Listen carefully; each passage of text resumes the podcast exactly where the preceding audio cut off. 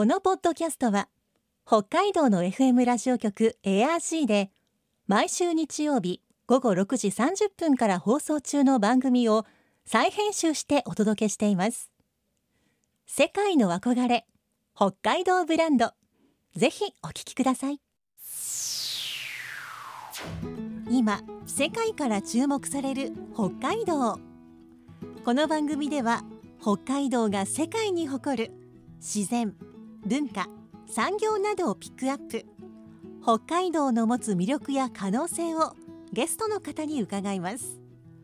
お相手は鈴木舞です。今回のテーマは北海道の牡蠣。その高い栄養価から海のミルクとも言われる牡蠣。北海道の牡蠣の生産量は2022年殻付きの状態で4200トンと全国6位。シェアは2.5%と決して多くはありませんがある調査で牡蠣が美味しい都道府県ランキングの2位に入るなど高いブランド力を誇っています。今週と来週はすすきのにあるオイスターバーバールバールプロペッチョのオーナーでオイスターマイスターの菊池隆久さんに北海道の牡蠣について伺います。今日のお話のポイント鈴木舞のマイポイントは美味しかった。世界の憧れ北海道ブランド。この番組はあなたの明日を新しく北海道創価学会の提供でお送りします。今週と来週はオイスターマイスターでバールバールプロペッチョのオーナーでいらっしゃいます。菊池隆久さんにお話を伺っていきます。菊池さんよろしくお願いします。よろしくお願いします。まずは菊池さんのお店バールバールプロペッチョとはどんな感じのお店なんでしょうか？はい、えー、かれこれ10年前から、はい、えー、スタートしたお店なんですがあのー、牡蠣、はい。えー、牡蠣をですね生牡蠣は生牡蠣なんですが活牡蠣としてですね、食べていただく生きた状態で食べていただくっていうのがうちのお店でしてその牡蠣の食べ比べいろいろな産地の牡蠣の食べ比べをしていただいてさらにそれをイタリアン料理、まあ、あとスペイン料理ですね、を中心にですね召し上がっていただくレストラン的なお店となっております。実は私あの、はい、先月、1月にお店に伺ったんですが、はい、はい、あのー柿美味しかったあどうもありがとうございます。ただ、はい、その時の牡蠣は、北海道産じゃなくてあの広島とか長崎の牡蠣をいただいたんですが、はい、あの1月はそんな感じで道外の牡蠣が美味しい季節だったんでしょうか？そうですね。毎年だと今までの傾向だと1月の北海道の牡蠣は美味しく召し上がることができるんですが、はい今シーズンはですね、あの2ヶ月ぐらい遅れているのかなというところで、道産ではなくですね南の方の牡蠣をですね今召し上がっていただくっていうような期間になっております。はい、ちょっと遅れてるということは2月3月は北海道の牡蠣が来るかなという感じですそうですね。2月3月がいいのかなっていうふうに今、うん、あの考えておりましてお客様にもですね、はい、そのようなアナウンスをさせていただいているところでございます。やっぱり道産のものが食べたいという声はそうなんです。先日もですねあの福岡からあのご来店していただいて北海道産の牡蠣ありますかということでですね来ていただいたんですがせっかく来たのに食べていただいたのは南の牡蠣ということでですね。またあのまた来てくださいというような 結局その方もまあ4月ぐらいに来れるかなぐらいでそのタイミングが合うかなっていうのも考えてたんですけど福岡からとちょうど本当に南の方からいらっしゃった。来たのに結局南の牡蠣を食べてもらうっていうちょっと申し訳ないなと思いながらも。えー、さてはい、えー、菊池さんはオイスターマイスターでいらっしゃいますが、はい、ズバリオイスターマイスターってどんな資格なんですか？はい、えー、一言で言うと牡蠣のソムリエ的な。えー、なのであの牡蠣をまず仕入れしてから保存をするんですけどそれまでどのように牡蠣を取り扱ってっていうところの知識と、はい、でその牡蠣の違いによって調理の仕方を変えることができるんですけどそういったあの知識があってさらに実技が伴っているっていうのがオイスターマイスターというふうに言われております。知識も実技もなくちゃということなんですね。そうですね。もちろんです。その牡蠣を殺さず生きた状態で食べてもらう提供するというところにあの高度な技術がありますので必要となりますのでそこができるのがオイスターマイスターというふうに僕はあの思っております殺さず生きた状態で。ということはこう、はい、まあ、牡蠣を仕入れて、はい、それからもうずっと新鮮な生きた状態を保たなくちゃいけないってことですよね。そうなんですよ。牡蠣は一応水揚げあの海から上がってから5日間の命というふうに言われてるんですが、まあ、大体あの新鮮な牡蠣に関しては、まあ、1週間ほど実際持つんですけど、うんうん、まあ、うちのお店ではですねあの牡蠣が含んでる海水、はい、えー、その海水をですねあの殻からこぼさないようにずっと保ったままその中で牡蠣は、えー、生き続けた状態で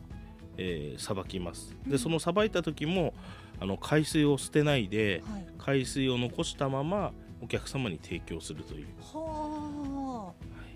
じゃあ牡蠣がその取れた海でこう蓄えてきた牡蠣のが生きるために使っていた海水も、はい、私たちが一緒にいただいている。そういうことです。あのなので海水の味があるのでその海外の牡蠣だとか北海道の牡蠣、はい、えー、それこそ南にある牡蠣で海水の味が違いますので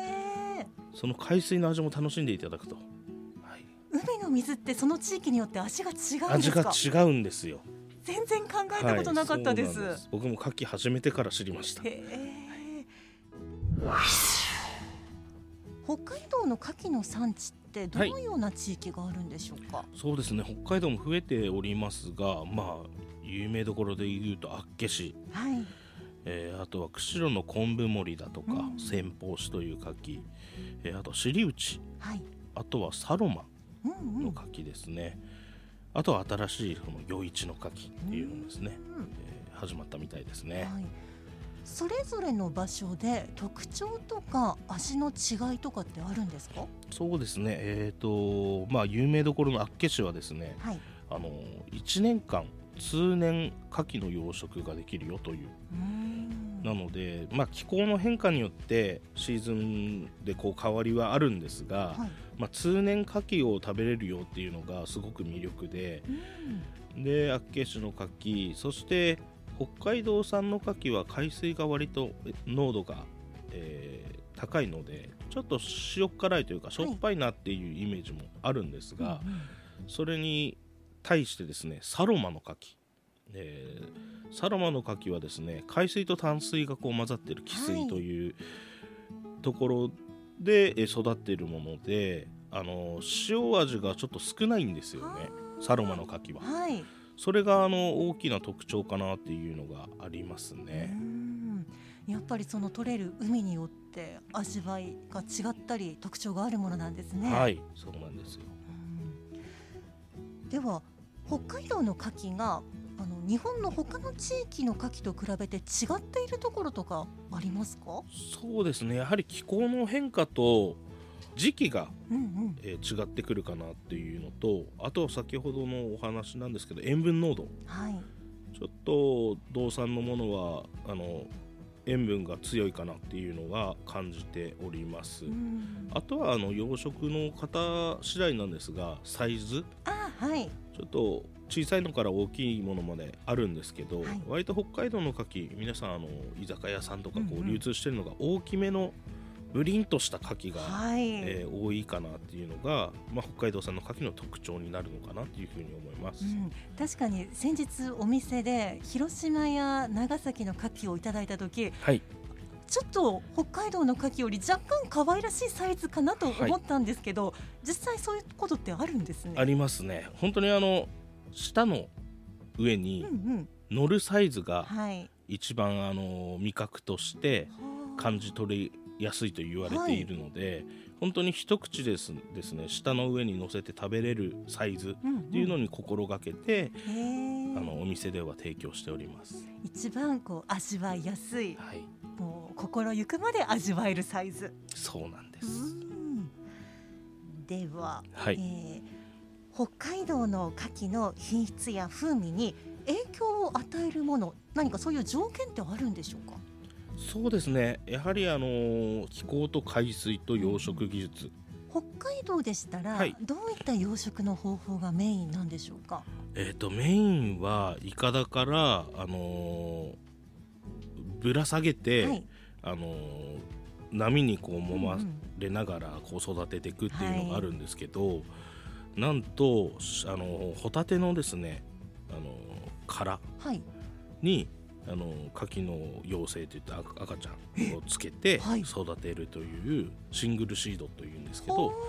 この養殖の仕方がもうすごい手間暇かかっちゃってるんですけど、はい、あっけしさんで牡蠣右衛門と呼ばれる牡蠣、はい。うんうん、これがシングルシードの牡蠣でしてあの大きさはさほどないんですけど、はい、すごく美味しい牡蠣です、えー、これこそやあの養殖してる方の技術の賜物ですね。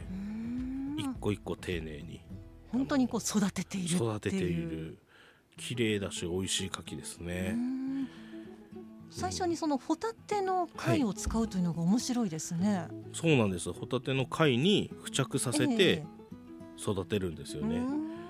まあ、今はホタテの殻そのままじゃなくて、えー、殻に見立てたものを用意して育ててるんですけど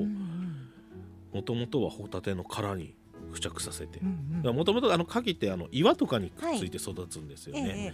ー、なのでそれを養殖としてあのホタテの殻につけてこうどんどんどんどん大きくなっていく一個一個一つの殻に対して一つっていうシングルシートなんですけど、こう岩じゃなくて何かこうくっつきやすいもので育てやすいもの、はい、何かなとホタテの殻だホタテの殻っていう意味になったんでしょうねきっと。はい北海道の牡蠣の旬について教えてほしいんですが、はい、このこの時期美味しいよっていう時期はやはりありますか、ね、通常10、11、12月っていうふうになってるんですが今ちょっと遅れてるので、うん、えー、これから多分2月3月かなっていう予想にはなってますが、うん、通常はまあ本当に10月11月12月が美味しいと。そしてあの春になるとですねあの産卵期を迎えますので、はい、その産卵の手前が一番クリーミーだと言われてます、まあここ好き嫌いあるので、はい、あれなんですけどさあのあっさり食べたい方はちょっとなかなか難しいかもしれないんですが北海道は本当に産卵期の手前クリーミーになるのでそれが好きな方も本当にいらっしゃるんですよね。なのでそういった意味では、えー、1月とか、えー、もう美味しいのかなっていうふうに思います、まあ、今シーズンはちょっと遅めちょっと遅れてますね。2月3月になるかなというふうに思います、うん、こうその時期におすすめの調理法まあ、また旬の時期にはこういうふうな食べ方が美味しいとかあるんでしょうか？そうですね。時期的なもので言えばさっきの、あのー、産卵期手前のクリーミーな状態で生で食べないで調理するよっていうのであればそのクリームを生かしてクリームを潰したりですね。牡蠣をミキサーにかけてそれを使ったクリームパスタとかですねなので結構あのあっさり食べる時はもう生牡蠣はもちろんだからよくかきポンだとかって言って、うんうん、あのポン酢をかけて召し上がったりするのもあるんですけど、はい、あのクリーミーになったらよりこう調理しやすいかもしれないですね。ちょっとお料理の幅もまた違ったふうに広がる、はい、かなっていうふうに思います。牡蠣の選び方があれば教えてほしいんですが、はい、こういう新鮮さとかあとまあ成熟度とかそういうのってこうどうやったら分かるというポイントってあるんでしょうか？そうですね。あの牡蠣はあのまず一番あの大事なのは殻が綺麗かどうか。殻。はい、はい、もう中身開けてみないとわからない部分も正直あると思うので、うんうんはい、殻が本当に綺麗に、えー、されてるかっていうのが大事なのと、はい、あと、まあ、どうしても殻からあの匂い、うんこの匂いが、あのー、クリーンかどうかが分かりやすいので、うん、この匂いを嗅いでいただくと。あとはまあ重量重さ、はい、あの持ってみた時に、あのー、しっかりしてるなっていう この重量感によってあのー、美味しいかなっていうところを選ぶことができますね。うん、この殻の綺麗さというのは私たちにもこう見分けやすいというか一番あれですねこう単純に感覚としてあこっちの方が綺麗だって選びやすいような気がするあそうですよね。では牡蠣を生で食べる場合のおすすめの付け合わせや調味料について伺いたいんですが、はい、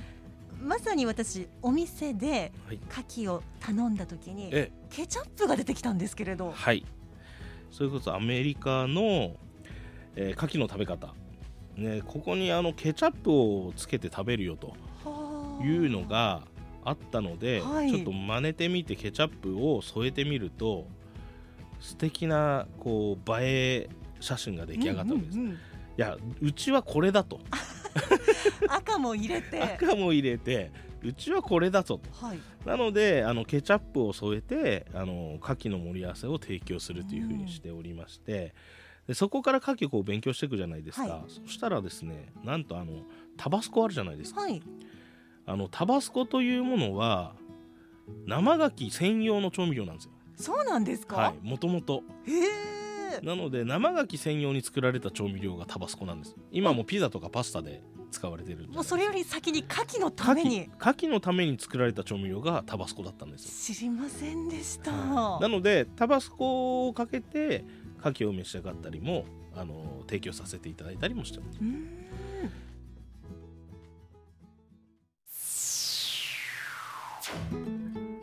界の憧れ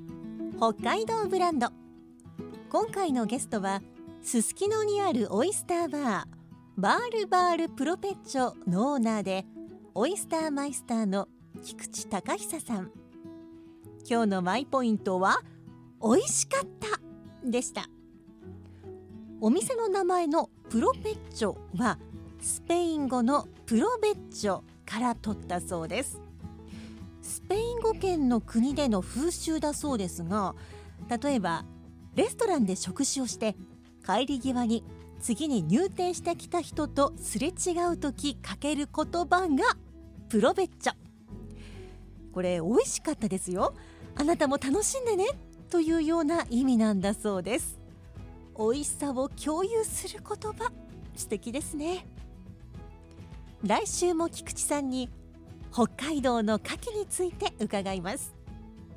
さてこの番組では皆さんからのメッセージをお待ちしています。